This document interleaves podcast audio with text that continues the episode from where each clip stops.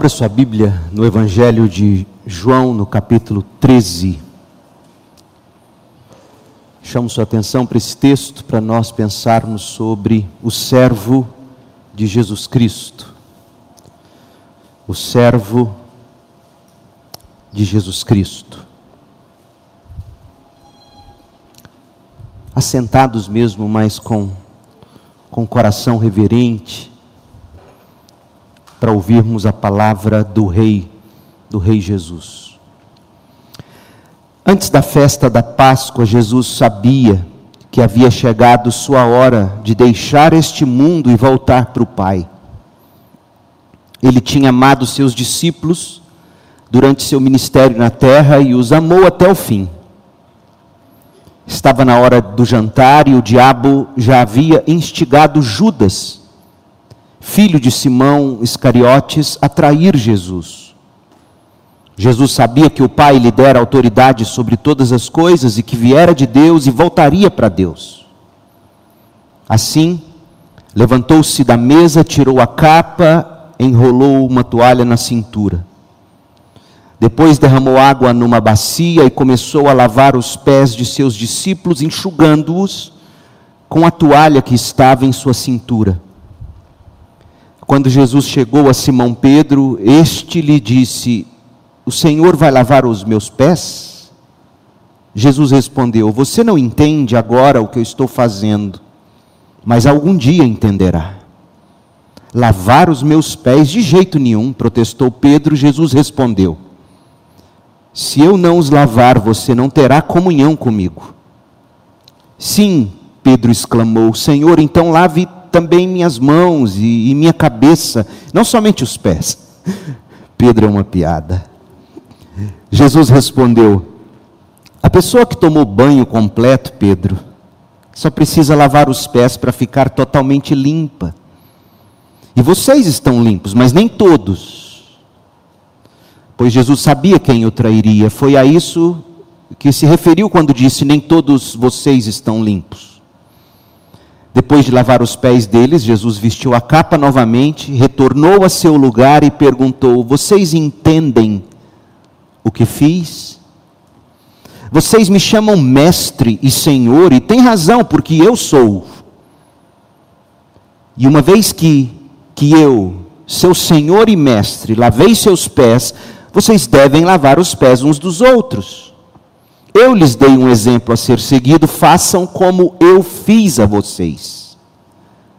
Eu lhes digo a verdade: o escravo não é maior que o seu senhor, nem o, o mensageiro é mais importante que aquele que o enviou. Agora que vocês sabem estas coisas, serão felizes se as praticarem.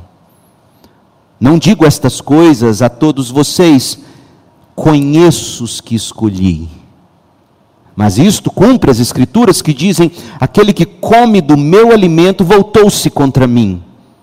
Eu lhes digo isso de antemão, para que quando acontecer, vocês creiam que eu sou aquele de quem falam as escrituras. Eu lhes digo a verdade: quem recebe aquele que envio, recebe a mim, e quem recebe a mim, recebe o Pai que me enviou. Esta é a palavra do Senhor. O alistamento militar é obrigatório para jovens brasileiros do sexo masculino que completam 18 anos. Ano passado, em todo o Brasil, cerca de 2 milhões de jovens se alistaram, dentre os quais 90 mil foram incorporados às Forças Armadas. 3 mil à Marinha, 7 mil à Aeronáutica, 80 mil ao exército. O recrutamento moderno, o alistamento militar obrigatório de cidadãos nacionais, foi criado durante a Revolução Francesa, para permitir que a República, a primeira República Francesa, se defendesse dos ataques das monarquias europeias nas guerras revolucionárias francesas. Houve um deputado francês, o deputado Jean-Baptiste Jourdain, ele deu seu nome à lei de 5 de setembro de 1798, cujo primeiro artigo dizia, abre aspas, qualquer francês é um soldado e se deve à defesa da nação. Fecha aspas. Ele também permitiu a criação do grande exército que Napoleão Bonaparte chamou de a nação em armas. Para você ter uma ideia, entre os anos 1800 e 1813, mais de 2 milhões de homens foram introduzidos nas forças armadas francesas mais de 2,6 milhões de soldados. A ordem do recrutamento em massa, baixada pela Convenção da Revolução Francesa de 23 de agosto de 1793, o que, o que para muitos historiadores foi o primeiro decreto de serviço militar universal e obrigatório, ele trazia o seguinte: preste atenção. Os homens jovens deverão lutar os, os casados forjarão as armas e transportarão os suprimentos. As mulheres confeccionarão tendas e uniformes e servirão nos hospitais. Os meninos transformarão a roupa branca em bandagem. Os velhos serão levados às praças públicas para elevar o moral dos combatentes e pregar a unidade da república e o ódio aos reis. Veja, todos engajados na guerra. O Brasil adotou o sistema de recrutamento obrigatório em 1916, quando a Primeira Guerra Mundial sangrava a Europa. E a medida coincidiu com o processo de, de modernização, profissionalização das Forças Armadas, e, e a inspiração foi o exército francês. Guardadas as proporções, meu povo, o texto de João que nós lemos no início, nos relata o alistamento dos apóstolos de Jesus Cristo, que tinham a missão de preservar e de propagar o Evangelho. O Senhor Jesus havia terminado seu ministério público, que João nos contou do capítulo 1 ao, versículo, ao capítulo 12. E agora Jesus está a portas fechadas, ele então chama seus discípulos há uma mentalidade de guerra. Capítulos 13 a 17 de João. Antes de seguir para a cruz, depois ao túmulo, depois ressurgir ao terceiro dia, conforme leremos em João 18 a 21. Jesus, portanto, está prestes a entrar em guerra. Sim, a linguagem é esta mesma, é uma linguagem de guerra. O Evangelho de Marcos, especialmente, usou uma linguagem quase militar para descrever o que Jesus está prestes a fazer. A firmeza com a qual Jesus encara a necessidade de ir a Jerusalém, sobretudo agora que ele está a poucas horas de distância apenas da traição de Judas. A poucas horas apenas do julgamento, da crucificação, da morte, da ressurreição. Olha como Marcos nos conta o estado de guerra no qual Jesus e os apóstolos estavam prestes a entrar. Marcos 10, 32. Por esse tempo, subiam para Jerusalém e Jesus ia à frente como um general. Os discípulos estavam muito admirados e o povo que o seguia tinha grande temor. Jesus chamou os doze à parte e mais uma vez começou a descrever tudo o que estava prestes a acontecer. Ouçam, disse ele, estamos subindo para Jerusalém. Veja, é como um general falando à tropa: estamos subindo a Jerusalém, onde o filho do homem será traído e entregue aos principais sacerdotes e aos mestres da lei eles o condenarão à morte e o entregarão aos gentios. Zombarão dele, cuspirão nele, o açoitarão e o matarão. Mas depois de três dias, ele ressuscitará. Eles estavam a caminho da guerra. E trancados naquele, naquela, naquele local especialmente preparado para aquela última ceia da qual lemos, sobre a qual lemos em João 13, Jesus está prestes a preparar seus apóstolos para a guerra. Como Jesus vai prepará-los? Eu gosto de histórias de guerras e de batalhas. Sempre que eu posso, eu leio sobre as grandes guerras.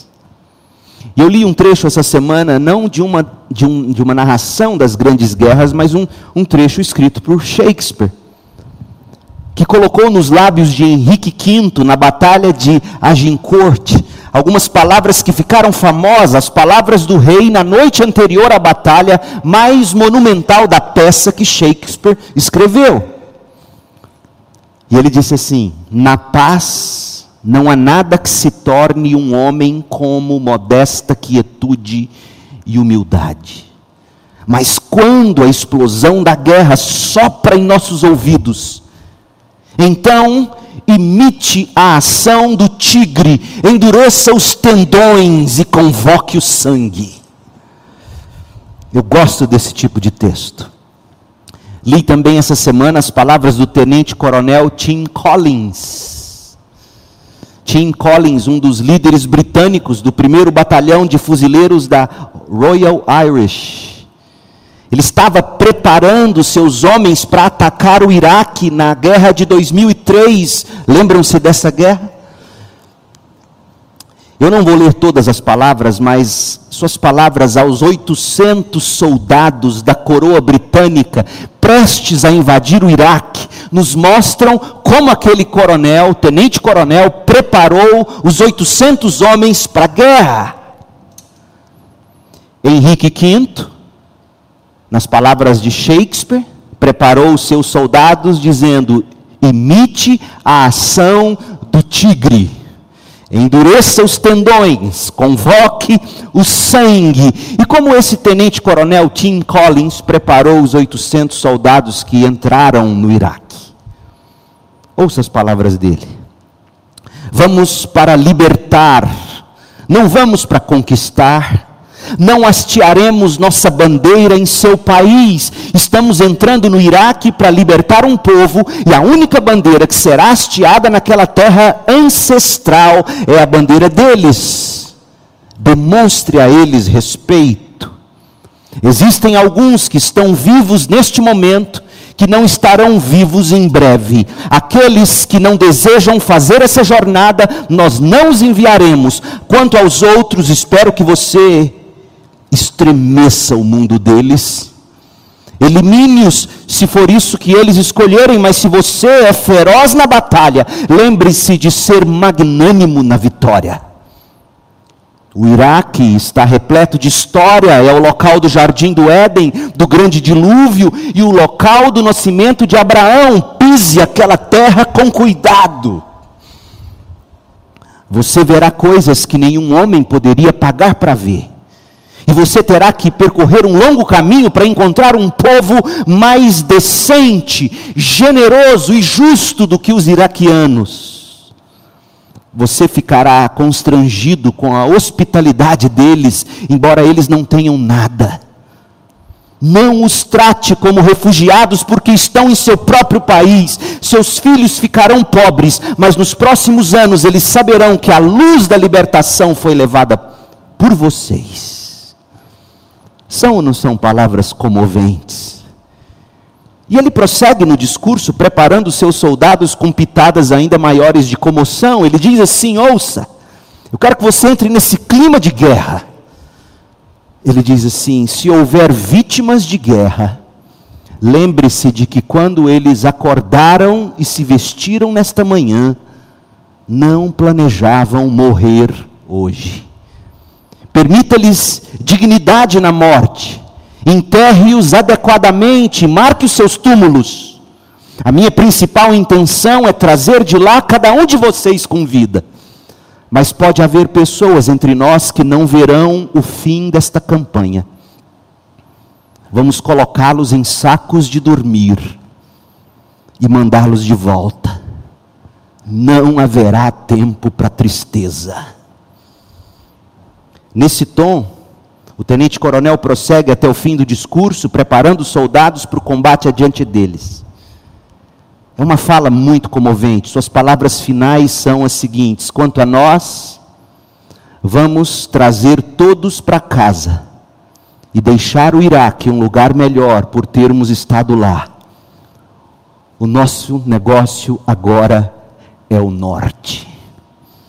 Jesus diria aos apóstolos: o nosso negócio agora é Jerusalém. E Jesus, como é que Jesus prepara os seus discípulos para o combate? Para a guerra que está prestes a explodir em poucas horas. Hoje e nas próximas semanas nós nos trancaremos com Jesus, com seus discípulos, no QG, no quartel general de Jesus. Nós queremos ouvir as palavras desse general nós queremos saber como ele preparou seus discípulos alistados para o combate do Evangelho. E ouça, meu povo, essas palavras são tão somente para crentes.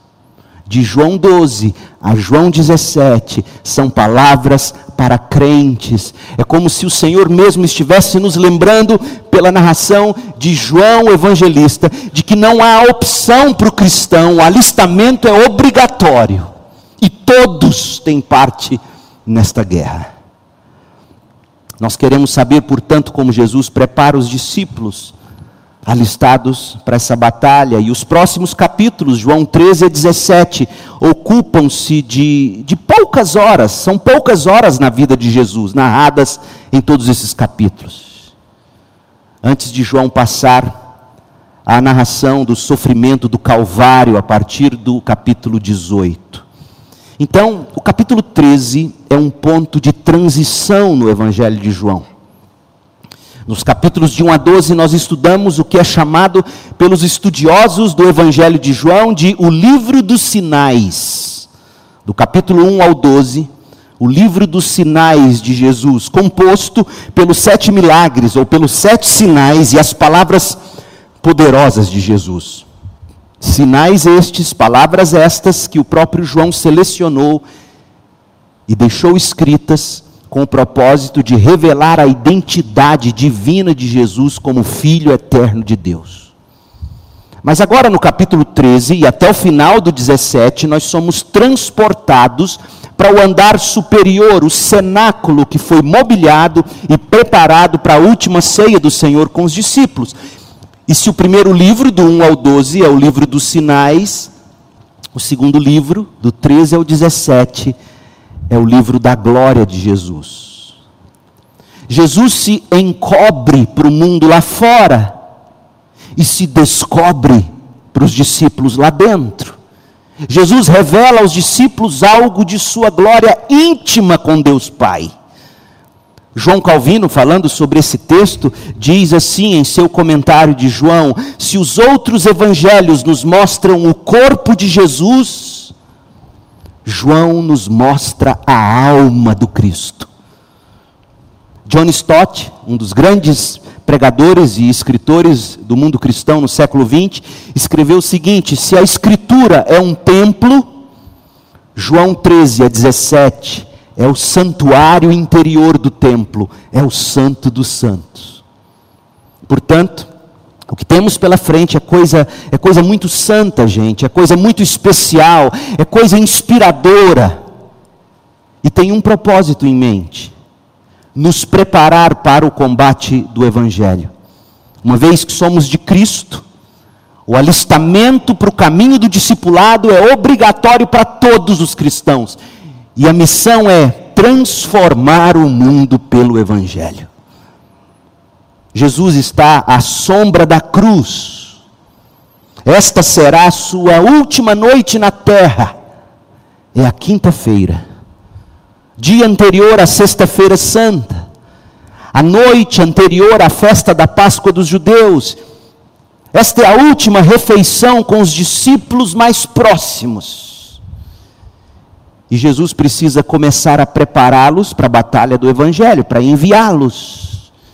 Como ele mesmo disse: Eu vou enviar vocês como ovelhas no meio de lobos. E qual é a primeira lição?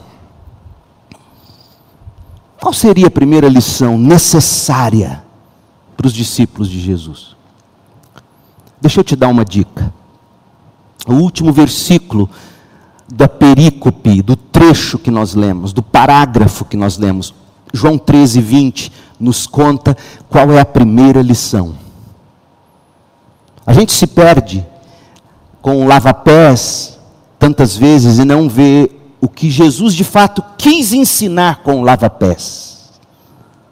Verso 20: Eu lhes digo a verdade.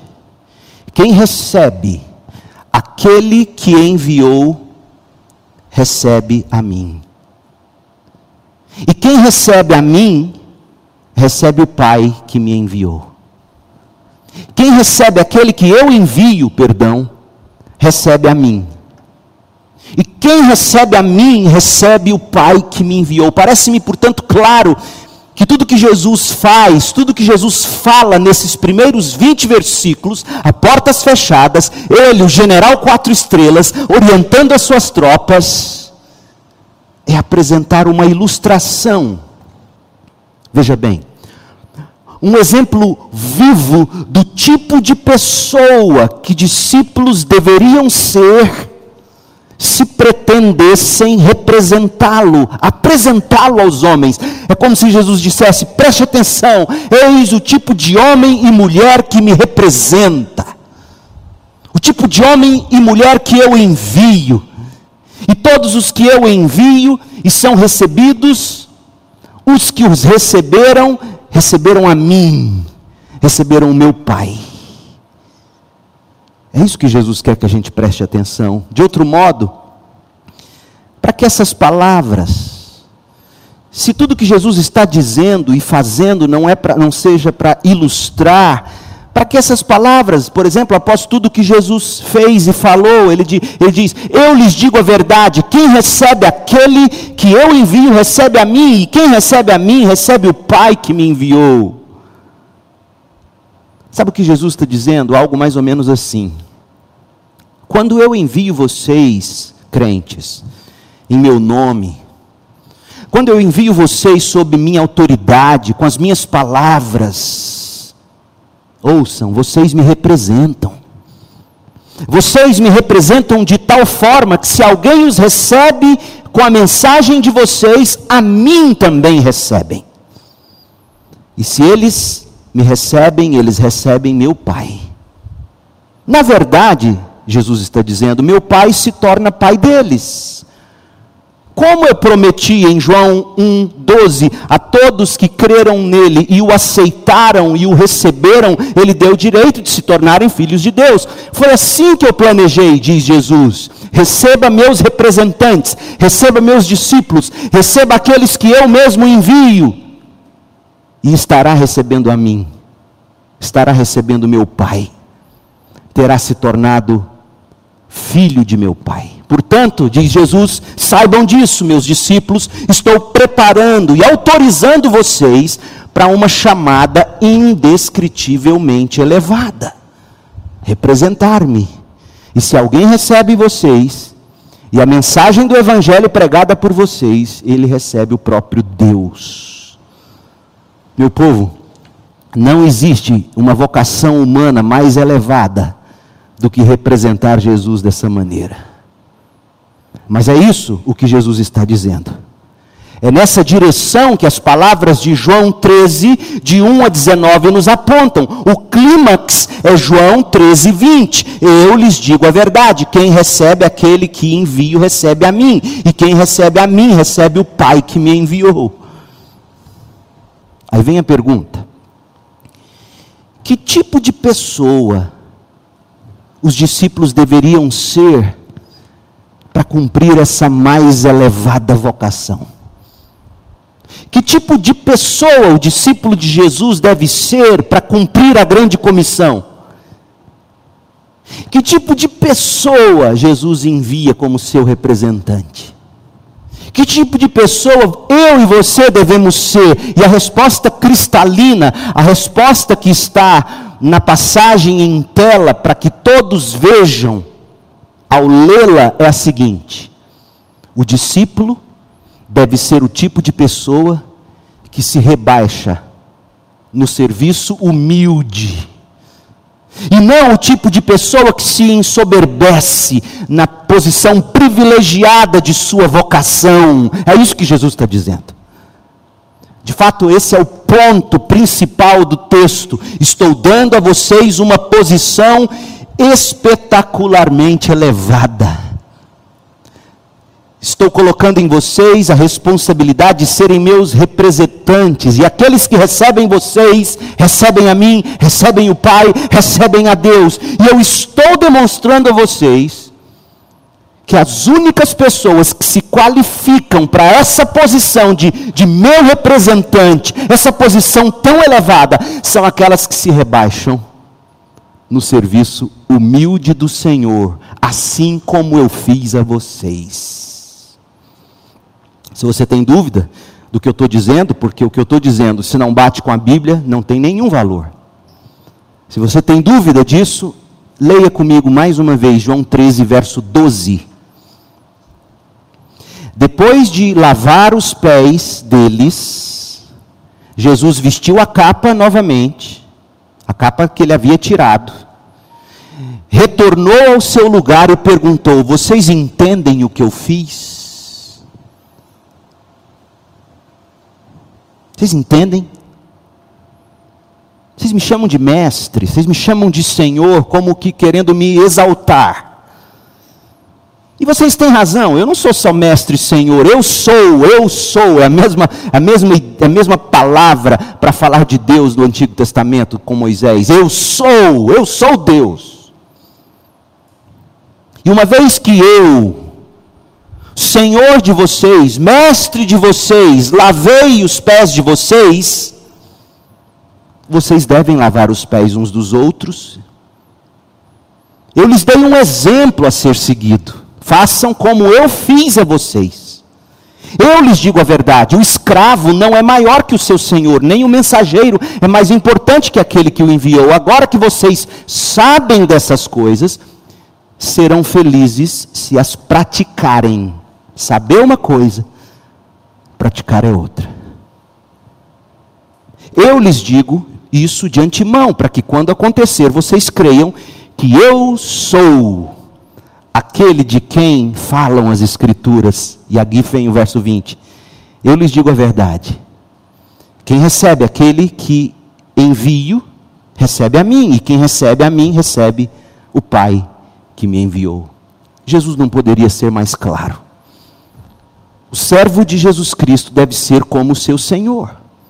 Ele deve fazer e falar como o seu Senhor. Meu povo, eu tenho como certo que precisamente por não fazerem como Jesus fez, as igrejas de hoje, os crentes desta geração perderam o poder para transformar o mundo com o Evangelho. Sabe por quê? Porque a igreja está cheia de, de falar como Jesus falou, de pregar com autoridade o Evangelho de Jesus.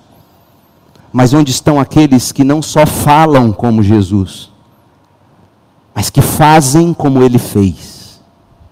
Descem do trono, tiram a capa, fica só com a roupa de baixo, humilde, vergonhoso naquela cultura.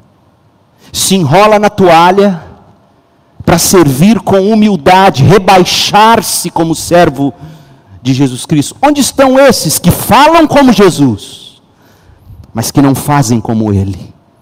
E Jesus está dizendo: os meus representantes têm uma tarefa elevadíssima. Quem os recebe, recebe a mim. Quem os recebe com a mensagem deles, recebe a mim. Recebe o meu Pai, se torna filho de meu Pai. É elevado o posto. Mas esses que me representam têm que fazer como eu faço.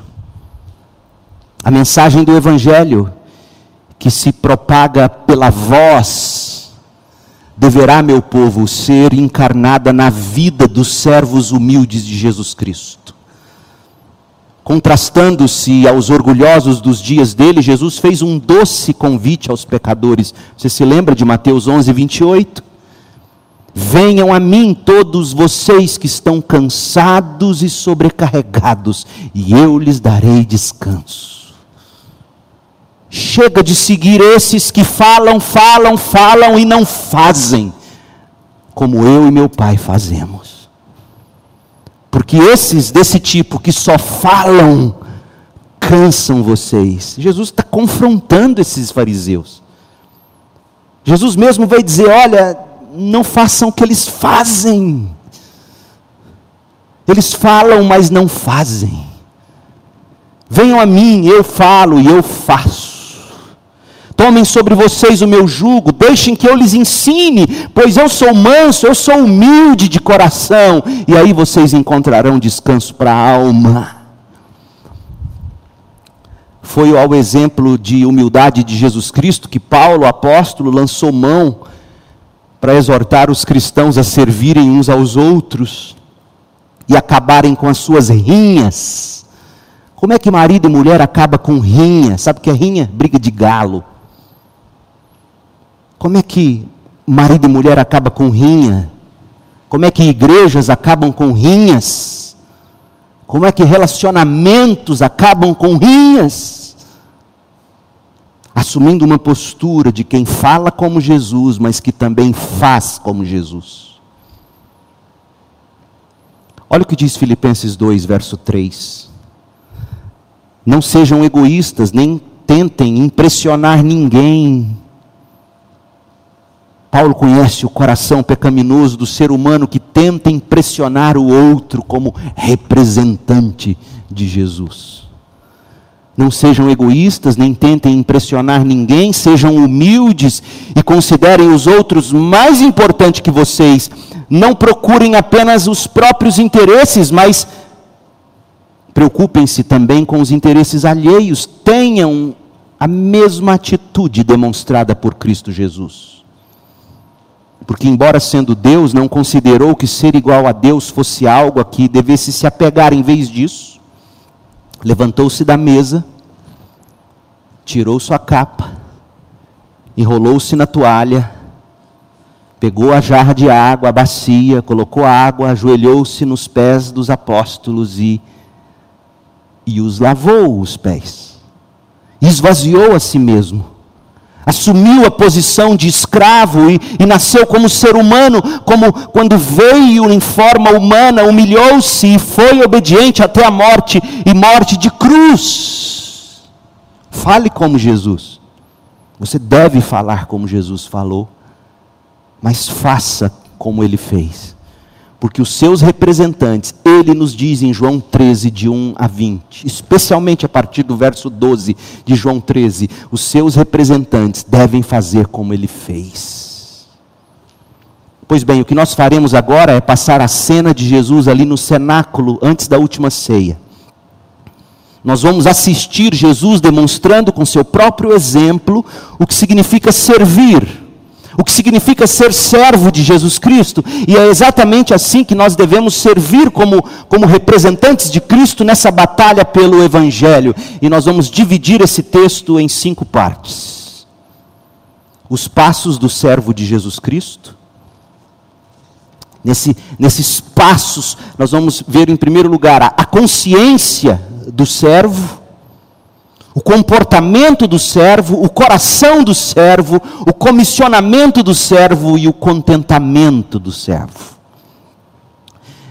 Veja o tipo de consciência que o servo de Jesus Cristo tem para ele poder servir. Porque quem serve tem que ter consciência de algumas coisas fundamentais. Olha o texto, João 13, de 1 a 3. A primeira coisa da qual Jesus tem consciência está no verso 1. Olha o que ele diz: Antes da festa da Páscoa, Jesus sabia, olha a consciência dele, que havia chegado a sua hora de deixar este mundo e voltar para o Pai.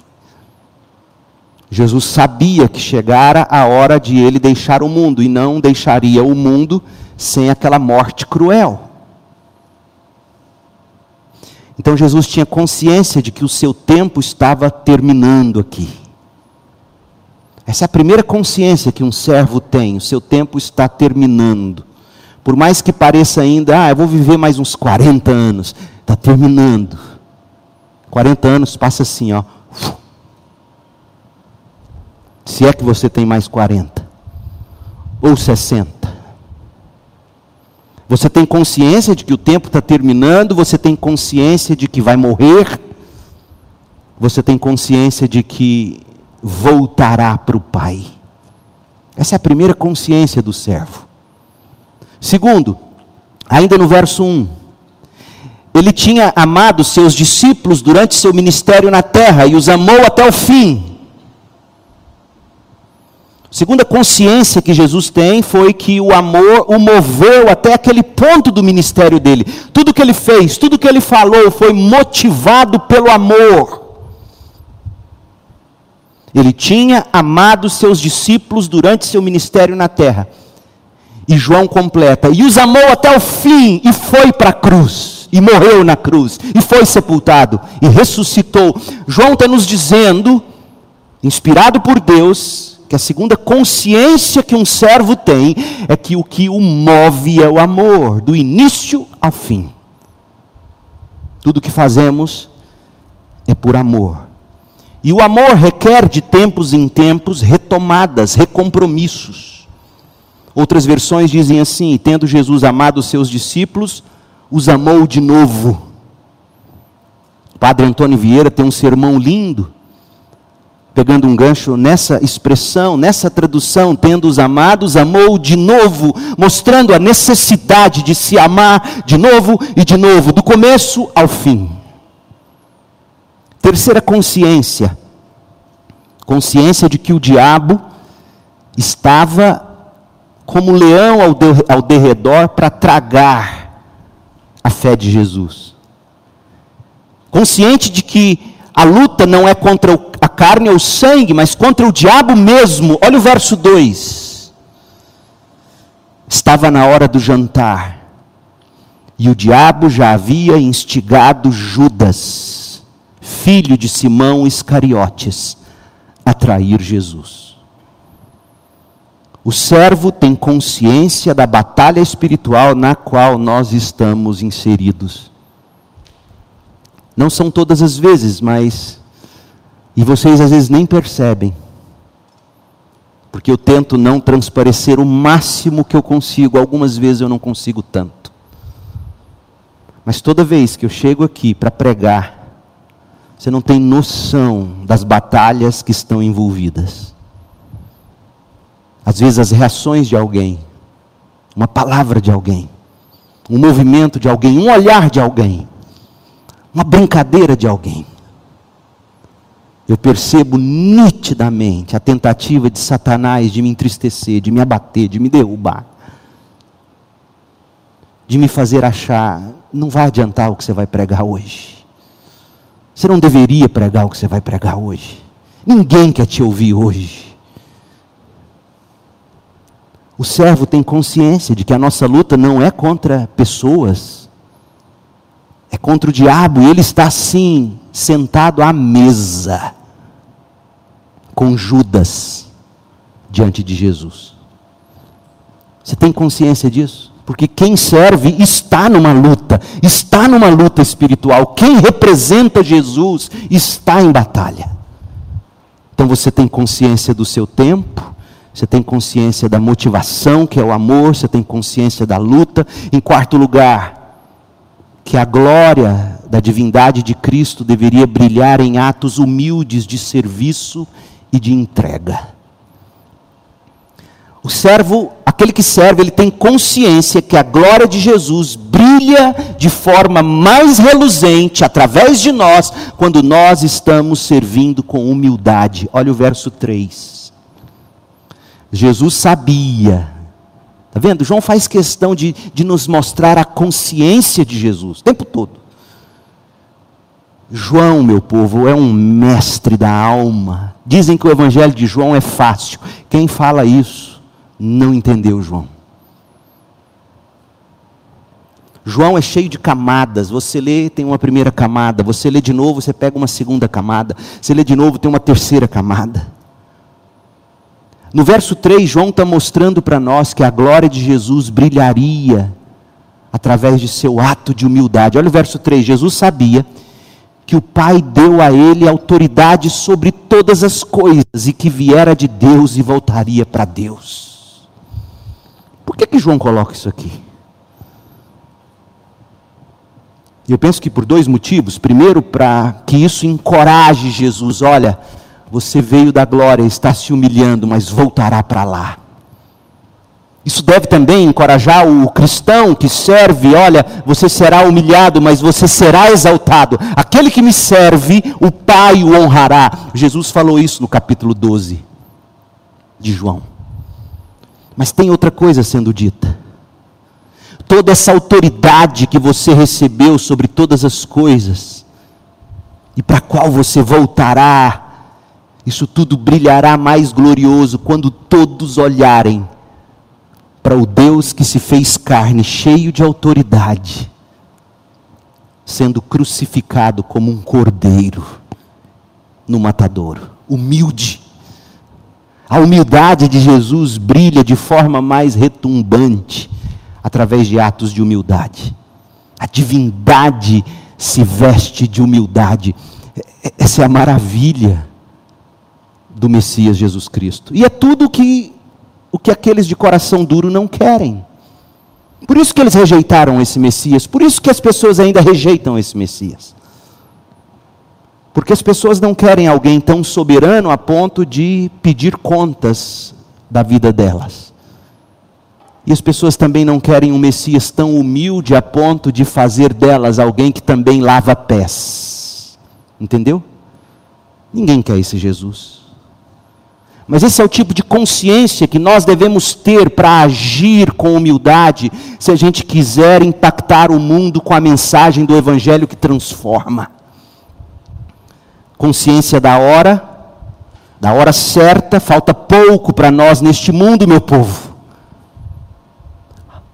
Pode ser que algum adolescente aqui não passe dos 25 anos. Pode ser que algum homem aqui não passe dos 50. E pode ser que chegue aos 100. É nada perto da eternidade.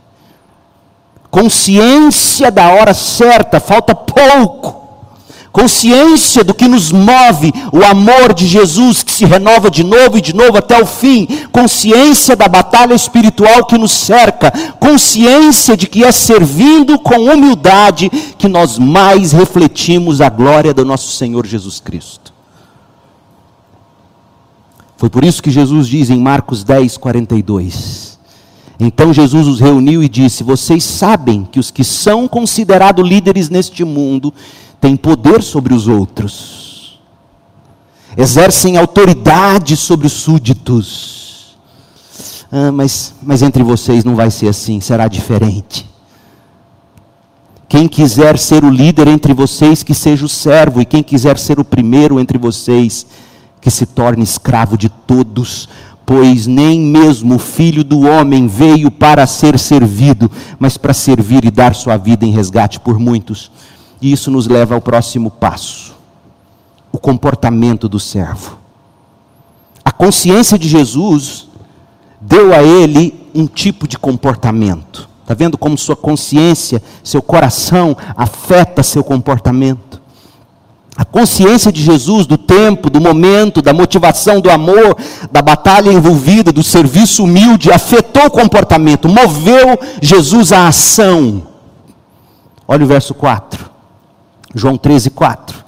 Assim, eu gosto dessas, desses conectivos quando você lê os evangelhos, a Bíblia, as narrativas principalmente, preste atenção nos conectivos. Assim levantou-se da mesa. Esse assim te faz entender que ele levantou da mesa por causa de toda aquela consciência dele. Levantou-se da mesa, tirou a capa, enrolou uma toalha na cintura. Depois, depois, João, João mostra a cadência, derramou água numa bacia e começou a lavar os pés de seus discípulos, enxugando-os com a toalha que estava em sua cintura. E ninguém teve coragem de dizer nada até chegar nos pés de Pedro. Deve ter ficado todo mundo pensando: o que, que está acontecendo? Meu povo, como nos falta esse tipo de comportamento? Faltam servos entre nós gente com boa teologia, gente com sã doutrina, mas que se levanta da mesa, tira a capa, enrola a toalha na cintura, derrama água na bacia e começa a lavar os pés dos outros, sem dizer: Olha aqui eu lavando, vem cá, presta atenção em mim, veja que eu estou de toalhas, lavando pés, tirando um selfie. Eu e a toalha. A atitude de Jesus nos ensina pelo menos três lições sobre o tipo de comportamento que o crente tem que ter. É preciso, em primeiro lugar, ação para servir. Gente, é curioso porque a toalha estava lá. Onde Jesus arrumou essa toalha? Ele não mandou ninguém buscar, estava lá. A bacia estava lá. A jarra com água estava lá o tempo todo, disponível a todo mundo. E aqueles discípulos sabiam que o lavar dos pés era necessário. Tanto que a toalha estava lá, a bacia estava lá, a jarra com água estava lá, alguém teria que lavar os pés.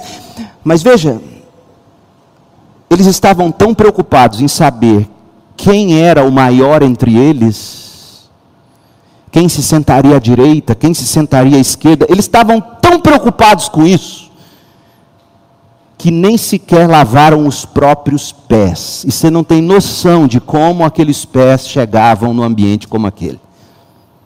Em época de, de seca, você pisava na poeira, afundava até a canela, com sandália os pés expostos, não tinha bota, não tinha botina, não tinha coturno. Os pés secos, às vezes até rachados, sujos. E a toalha lá, e a jarra lá, e a água lá, e a bacia lá, e nada de ninguém lavar o próprio pé. Jesus ensina que é preciso ação para servir. Jesus está dizendo: para mim não serve o tipo de gente que fala em servir e não serve. Aí Jesus levanta, pega a toalha, aí já deve ter começado a coçar. Hum, tinha que ter lavado os pés. Tira a capa, fica só de. Se fosse nos tempos de hoje, aquela roupa de baixo, talvez uma, uma samba canção, uma camiseta branca. Imagina Jesus assim. Amarra a cintura, a toalha Ninguém tem nem coragem de dizer, não, mestre, deixa eu fazer. Jesus está constrangendo. O máximo que Pedro conseguiu dizer, não, não, não precisa lavar o meu, não. E ouve o que não queria ouvir. Porque quem fala o que não pensa, ouve o que não quer ouvir. Jesus está dizendo: é preciso ação para servir. Quem quiser ser o líder entre vocês, que seja o servo. Vocês sabiam que tinham que lavar os pés. Vocês sabiam, estava aqui a toalha. Eu mandei vocês prepararem esse quarto, esse ambiente. Vocês prepararam, tem toalha, tem jarra, tem água, tem bacia. E meus pés ainda estão sujos. Ninguém lavou meus pés. Os pés de vocês estão sujos. Segundo, é preciso humildade para servir. Gente, naquela cultura, lavar os pés eram para os escravos. E quando não havia escravo, ou você lavava o seu e o do outro, mas alguém tinha que se humilhar. Era humilhante, é, é, é, era impensável naquela cultura, inclusive, o Senhor lavar o próprio pé. Não, você não pode nem tocar seus pés, o escravo toca por você. E Jesus e Jesus se faz de escravo, de servo. Isso impressionou Paulo. Paulo usa isso, certamente, está na mente de Paulo, Filipenses 2, de 5 a 8. Então é preciso ação, é preciso humildade, é preciso amor. Você pode até servir sem amar. Ouça. Tem uns que servem sem amar. Mas não tem como você dizer que ama sem servir. O amor, o amor de Cristo nos faz servir. Ao lavar os pés aos discípulos, Jesus demonstra amor. Quem ama, serve. O servo se comporta com ação, humildade e amor, traduzidos na forma de serviço ao próximo. Às vezes, rebaixamento mesmo para servir.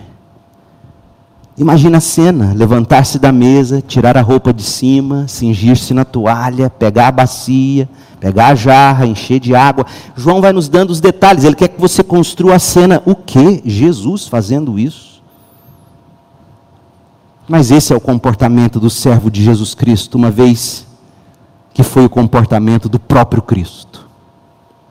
Fale como Jesus, meu povo, mas faça como Jesus.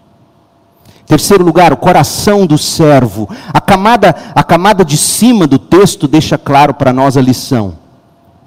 Os representantes de Jesus têm consciência, têm comportamento de servo. Mas, mas tem, tem uma outra camada mais profunda, uma camada mais abaixo no texto, que é muitíssimo importante. João quer que a gente enxergue não só o coração de Jesus, como a gente já viu, mas o coração desses homens, do próprio João.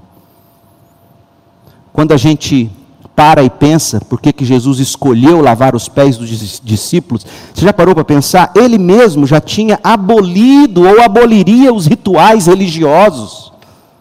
Ele aboliria as práticas cerimoniais das leis judaicas. Por que lavar os pés? Eu acho que Jesus está fazendo pelo menos duas coisas. Primeiro, ele está tá descortinando para nós o coração orgulhoso dos discípulos. Lucas nos dá uma informação bastante esclarecedora. Nessa mesma ocasião, enquanto eles ceavam e ouviam Jesus falar, os apóstolos estavam com a cabeça outro lugar. Já vimos em Marcos, mas olha o que Lucas diz, Lucas 22, 23. Os discípulos perguntavam uns aos outros qual deles faria uma coisa dessas, trair Jesus. Não, não, não vamos trair Jesus, quem vai fazer um negócio desse? Depois começaram a discutir entre si qual deles era o mais importante. Como eles são contraditórios. Sabe por quê? Porque quem discute entre si sobre quem é o maior é plenamente capaz de eliminar aquele que estiver no caminho impedindo que você seja o maior. Lucas, com a precisão cirúrgica de um médico, põe o verso 23 e o 24 para dizer: falavam mais do que a, cabia na boca. Não quem, quem é capaz de traí-lo? Mas depois começaram a discutir entre si qual deles era o mais importante. Quem vive da discussão de quem mais é importante, é capaz de trair quem quer que seja, para que ele seja o mais importante. E eles estavam tão assim fisgados nessa discussão que João nos mostra Jesus lavando os pés para dizer: nem eu, João, fui capaz de levantar, pegar a toalha, a bacia, a água e lavar os pés. Nem eu. Coração orgulhoso. E os pés sujos. Esse é o segundo motivo. Jesus então pega aquela oportunidade e mostra para eles que de fato o que estava ainda sujo no coração era o coração deles, era o orgulho lá dentro. A lavagem dos pés dos apóstolos, no fundo, apontava para o coração dos apóstolos, apontava para a necessidade recorrente de arrependimento do pecado. E no caso aqui, o que gritava lá dentro e precisava de reconhecimento, arrependimento, confissão e fé era o orgulho deles. Jesus sabia que eles, tão ocupados em saber quem era o maior, jamais alguém tomaria a iniciativa de pôr a toalha na cintura e ir lá lavar os pés, porque poderia achar que Jesus pensava: esse é bom, mas é bom para servir, olha, ele lava direitinho os pés. Então esse vai ser o, o diácono o presbítero, o que fala. É, então ninguém queria mostrar para Jesus que, que dava conta de ser diácono. E Jesus é o primeiro a dizer: tem que ser diácono, tem que lavar pés. Olha o verso 6, João 13. Quando Jesus chegou a Simão, este lhe disse: Você vai lavar meus pés? João, Pedro quer dar uma de não, o senhor não, o senhor não pode lavar meus pés. Se sou eu, olharia para Pedro e diria: então por que você não lavou o meu? Por que você quer aparecer agora dizendo que eu não vou lavar seus pés? Jesus respondeu: Você não entende o que eu estou fazendo, mas algum dia entenderá. E Pedro prova que não estava entendendo nada, tão absorto, tão envolvido pelo orgulho, ele fala: lavar meus pés de jeito nenhum. Protestou Pedro. Jesus respondeu: Pedro, se eu não lavar seus pés, você não terá comunhão comigo. Pedro, é, o que eu estou fazendo aqui é sério, Pedro, presta atenção. Aí Pedro, dissimulado, Não, então tá bom, lava, lava, lava minhas mãos também, lava minha cabeça. Não somente meus pés. Pedro, Jesus responde: Pedro, você já tomou banho, Pedro? A pessoa que já tomou banho completo só precisa lavar os pés para ficar totalmente limpa. E vocês estão limpos, eu já banhei vocês, você já nasceu de novo, Pedro. Agora, como prova de que você de fato nasceu de novo, já tomou banho, já é um justificado, eu tenho que lavar seus pés diariamente. Você tem que olhar para o seu coração. O que você tem que fazer agora, Pedro, enquanto eu lavo os seus pés, é dizer: que orgulho o meu que me impediu de lavar os pés do meu Senhor. Jesus está dizendo o seguinte: que aquele que diz que não tem pecado faz Deus de mentiroso. Essa é a lição aqui. Pedro, eu estou lavando os seus pés para mostrar para vocês que, conquanto vocês estejam limpos, já foram banhados. Nem todos, Judas não. Ele fala, nem todos, mas onze de vocês já foram banhados. Onze de vocês já nasceram de novo. E vocês precisam diariamente lavar os pés, arrepender dos seus pecados, confessá-los, e eu aplicarei meu sangue. É como, é como Paulo escreveu em 1 Coríntios 5, 7: livrem-se do fermento velho, ou seja, deixe Jesus lavar seus pés, para que sejam massa nova, sem fermento, que de fato já são você realmente está limpo, Pedro. Mas quando você age como não deixando eu lavar seus pés, mostra você, mostra, mostra de fato o que está aí dentro. E esse orgulho seu que te impediu de ser o servo hoje à noite, lavar nossos pés. Keter, Pedro. Constranja-se com seu pecado, arrependa-se dele, e eu te torno limpo de novo. E Jesus está dizendo isso para você hoje à noite. Se você já nasceu de novo, diariamente você precisa se assentar, olhar para os seus pés, olhar para o seu coração e dizer: Jesus, o Senhor precisa lavá-los de novo. Eu pequei contra ti. Meu coração está com raiva, meu coração está orgulhoso, meu coração está cheio de lascívia, meu coração está cheio de cobiça, Dê nome a esse pecado que está aí nos seus pés, nas suas mãos, no seu coração. Leve isso para Jesus e fala: Jesus, lava. É o coração do servo.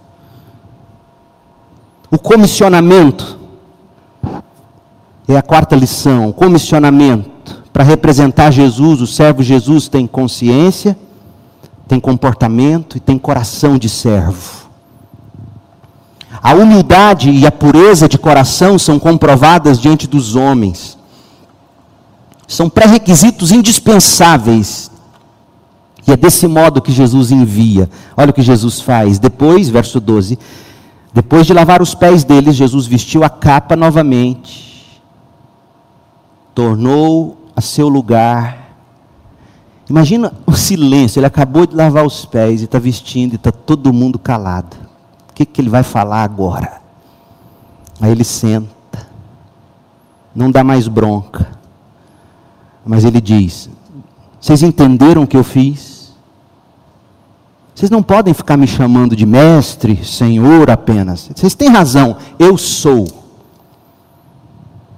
Mas uma vez que eu sou tudo isso que vocês dizem que eu sou, e vocês me viram fazer o que eu fiz, eu lhes digo a verdade. O escravo não é maior que o seu senhor, nem o mensageiro mais importante que aquele que o envia. E eu envio vocês como servos que se rebaixam para lavar pés. Pelo menos duas lições aqui. Humildade inclui servir uns aos outros e não apenas a Deus. Tem muita gente orgulhosa dizendo: Eu sirvo a Deus, eu não sirvo homens. Orgulho. Deus não precisa do seu serviço. Você serve Deus servindo os outros. Jesus serviu ao Pai, servindo aos discípulos, lavando seus pés.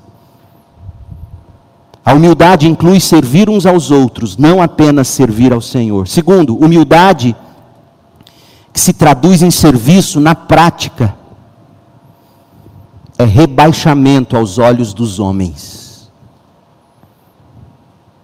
É rebaixamento aos olhos dos homens. E se Jesus se rebaixou, nós também devemos nos rebaixar. O comissionamento de Jesus, antes de tudo, é rebaixem-se crentes. Rebaixem-se pastores, rebaixem-se líderes, rebaixem-se chefes de família, rebaixem-se líderes de pequenos grupos, diminuam-se. Rebaixem-se presidentes de empresas, rebaixem-se proprietários, supervisores, gerentes, patrões, rebaixem-se, mamãe e papai, rebaixem-se, irmãos e irmãs mais velhos, rebaixem-se, alunos nota 10, rebaixem-se, estudantes da federal, rebaixem-se. Bons atletas, rebaixem-se Adolescentes lindos, adolescentes, meninas lindas, lindas, rebaixem-se. Cristão, rebaixe-se para representar seu Salvador, para conhecer a glória dele, sobretudo para você ser totalmente limpo e provar da verdadeira felicidade. Rebaixem-se, crentes. E a última coisa, rapidamente, o contentamento do servo Gente, tem um tipo de alegria, de verdadeira alegria, que só é provada quando a gente se rebaixa. Olha o que Jesus diz, verso 17. Agora que vocês sabem estas coisas, vocês serão bem-aventurados se as praticarem. Há um tipo de, de bem-aventurança, de felicidade, de alegria que a gente só goza dela quando a gente pratica. Tem muita gente se ufanando, se ensoberbecendo de saber não, eu sou um servo do Senhor, mas nunca lavou o pé de ninguém. Não provou da verdadeira felicidade. Eu não digo, diz Jesus, essas coisas a todos vocês, eu conheço os que eu escolhi. Mas isto cumpre as escrituras que dizem: aquele que come do meu alimento voltou-se contra mim. Jesus vai voltar a falar de Judas no texto seguinte. Se Deus permitir, na semana que vem nós veremos. Eu lhes digo isso de antemão, para que quando acontecer, vocês creiam que eu sou aquele quem fala, de quem falam as Escrituras. E eu lhes digo a verdade: quem recebe aquele que eu envio, recebe a mim, quem recebe a mim, recebe o Pai que me enviou. Eu envio vocês como meus representantes, mas rebaixem-se. E ao se rebaixar, vocês encontrarão a verdadeira felicidade. Não tema se rebaixar. Sabe por que a gente não se rebaixa? Que a gente tem medo. É o temor. É o temor. Eu me rebaixar, vai montar em mim. Eu me rebaixar, vai abusar de mim. Eu me rebaixar. Jesus diz: rebaixe-se, lave os pés. Porque ao se rebaixar e se ver no mesmo nível, ao olhar assim, aqueles pés sujos, em vez de se concentrar naquelas trincas que nem sebo de carneiro resolve. Tem crente que tem um pé tão trincado que nem sebo de carneiro do mercado de Campinas. Em vez de você ficar ali, olhe do lado, e você vai ver Jesus servindo com você. Rebaixe-se, crente. Judas não provou dessa felicidade.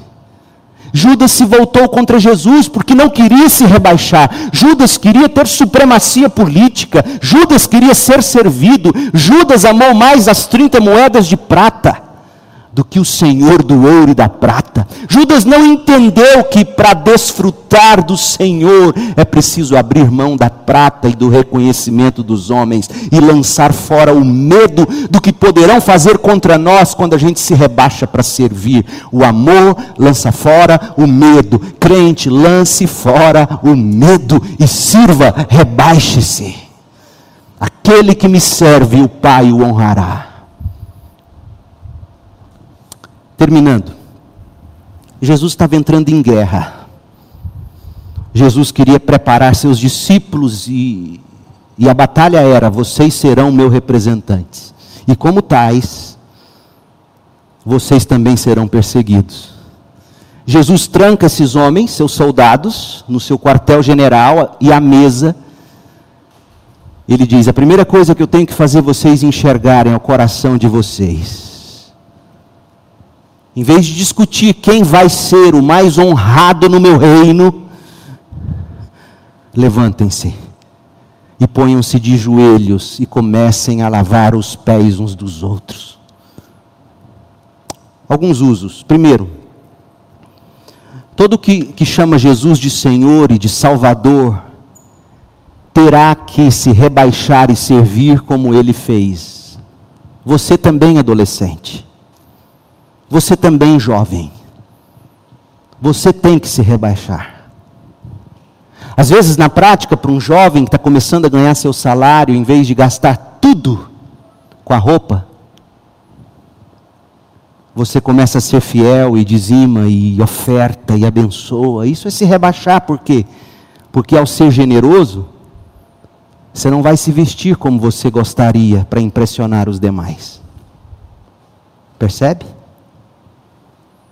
Rebaixe-se, o escravo não é maior que o seu senhor, nem o mensageiro é mais importante que aquele que o envia. Se você chama Jesus de Senhor e Salvador, você tem que se rebaixar e servir. Segundo, quem serve, certifica-se de que já se banhou e está totalmente limpo, de que é salvo, é justificado pela cruz e deixa Jesus lavar os pés diariamente. Por quê? Por que, que é bom você fazer esse exame? Porque é fácil se enganar no serviço. É fácil achar que se, se é justificado por estar servindo. E o servo se lava diariamente na palavra de Deus. Terceiro, felicidade, alegria, contentamento de verdade vem de se servir ao outro com humildade, rebaixando-se pelo bem do outro no Evangelho. E não apenas de falar de coisas bonitas, teológicas e de sã doutrina. Então eu quero que você se avalie agora, todos, do menor que me entende ao mais velho. Para saber se você é de fato servo, uma primeira pergunta que você tem que fazer é: em que posição eu costumo servir, se é que eu sirvo? Presta atenção, crente. Em que posição você costuma servir? A posição na qual você costuma servir revelará muito do seu coração, mais do que você gostaria de admitir. E eu poderia dar exemplo atrás de exemplo, e eu, e eu me contenho aqui, estou me contendo, saiba disso, para não parecer que eu estou querendo colocar carapuça. Em que posição você costuma servir? Você é do tipo que põe a toalha? Ou é do tipo que está lá na mesa olhando queixo assim, João, João, João apóstolo, João, fala Pedro, ó. fala, fala, fala, toalha está ali, você vê? Não lavou o pé de ninguém. Você é desse tipo?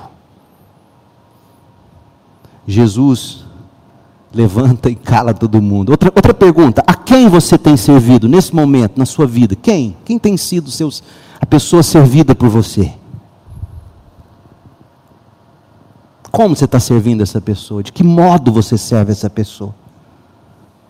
E deixa eu te dizer uma coisa: é... quem serve tem que guardar o coração, porque o servo, ele, ele, ele, ele às vezes é como uma, uma jiboia, uma sucuri, ele engole o outro. É verdade. Quem serve geralmente como ainda tem o, pecado no coração, ele, e quando, quando a pessoa a quem ele está servindo não, não age para com ele do modo como ele acha que ele tinha que agir, já que ele está servindo, hum, emburra facinho. Você sabe do que eu estou dizendo. É impressionante que na mesma proporção, é, é, é incrível, as pessoas que mais emburram com os outros são aquelas que geralmente mais servem. Veja, é perigoso esse negócio. Serviço é perigoso. Olha para Marta e Maria. Marta está lá e fala: escuta, minha irmã, essa folgada aí, Jesus. Eu estou lá, ó, suando na cozinha.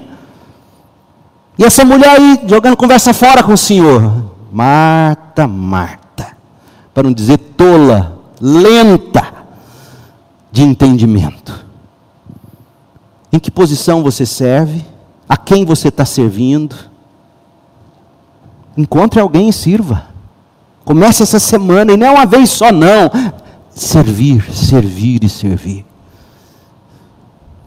Quais são suas fontes de alegria? Servir Jesus, servindo ao próximo, é a sua principal fonte de alegria? Jesus não serviu para aparecer para os homens, Jesus serviu para dizer: essa é a vida daqueles que me representam. Jesus nos serviu vindo ao mundo para cumprir a lei no nosso lugar e morrer como substituto pelo nosso pecado na cruz. Veio para servir e dar a sua vida em resgate de muitos, o resgate do pecado. Então, hoje à noite, a melhor maneira de você receber o serviço de Jesus é você se arrepender e crer nele, deixá-lo lavar seus pés. Você não tem que vir com os pés mais limpos para poder sentar na mesa com Jesus. Muita gente diz: Não, eu vou resolver isso primeiro, eu vou lavar meus pés, aí eu sento. Não, não dê uma de Pedro. Venha como está, Jesus te lavará. Receba o serviço dele, arrependa-se, creia. Muitos dos que dizem, deixa eu melhorar primeiro, na verdade está dizendo, dá um tempo enquanto eu curto isso aqui. Você não tem controle sobre a sua vida. E se hoje você ouve a voz do Senhor te chamando, deixe-o perdoar você, lavar você, curar você, limpar você e transformar você em alguém que lava os pés dos outros. Na batalha pelo Evangelho, a nossa espada é a Bíblia, a nossa farda é a toalha cingida à cintura, para que possamos servir como representantes de Jesus Cristo. O alistamento para esse combate é para todos os cristãos, é obrigatório. E aqui eu faço uma paráfrase nas palavras daquele deputado francês quando instituiu o alistamento obrigatório. Qualquer cristão é um soldado e se deve à defesa e à divulgação do Evangelho. Qualquer cristão é um servo e se deve a servir em nome de Jesus Cristo. Não há outra opção. Oremos. Pai, em nome de Jesus, opera no nosso coração o entendimento a disposição de, de nos rebaixarmos, de nos rebaixarmos, Senhor, para servirmos o Senhor servindo uns aos outros. O Senhor nos envia como representantes, devemos falar como o Senhor, mas devemos fazer como o Senhor. E o Senhor não veio para ser servido, mas para servir e dar a vida em resgate de muitos. Faça de nós essa gente. Faça de nós esse povo. Que a graça do Senhor Jesus Cristo, o amor de Deus, o Pai, as consolações do Espírito estejam sobre nós, o povo de Deus, hoje e para sempre, no nome precioso de Jesus. Amém. Amém. Amém. Amém. Amém. Amém.